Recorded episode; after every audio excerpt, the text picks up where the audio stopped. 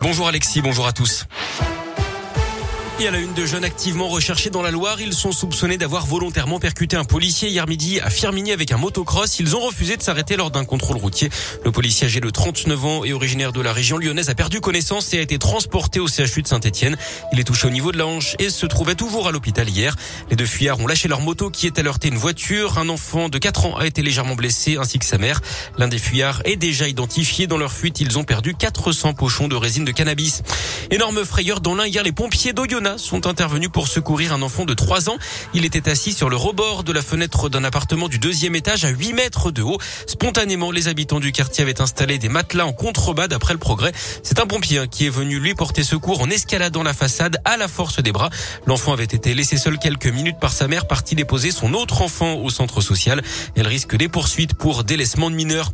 18 mois de prison avec sursis pour l'ancien propriétaire du zoo du Bouy dans le Puy-de-Dôme. Alain Albrecht était poursuivi pour maltraitance et trafic d'animaux Il n'a pas le droit d'exercer toute profession en lien avec des animaux pendant 5 ans.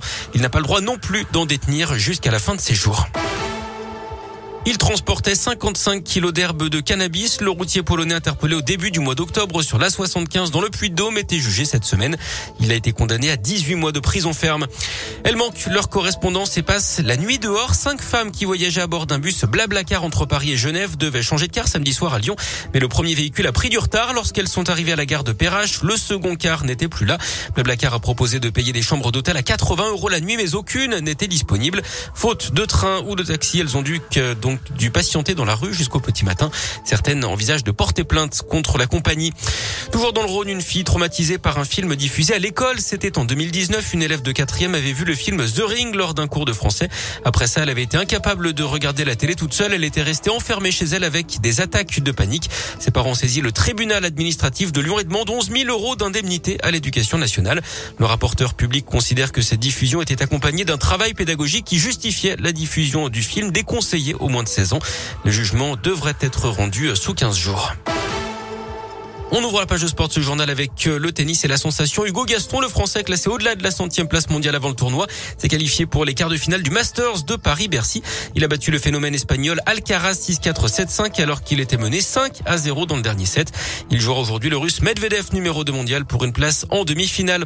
En foot, l'OL qualifié pour la phase finale de la Ligue Europa et pour les huitièmes de finale. Les Lyonnais ont emporté 3-0 contre le Sparta Prague.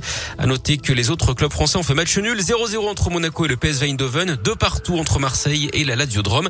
Et puis à suivre ce soir le début de la 13e journée de Ligue 1 avec Lens face à 3. Dimanche, on suivra le derby entre Saint-Etienne et Clermont à 15h à Geoffroy Guichard. Et puis Lyon sera à Rennes à 20h45.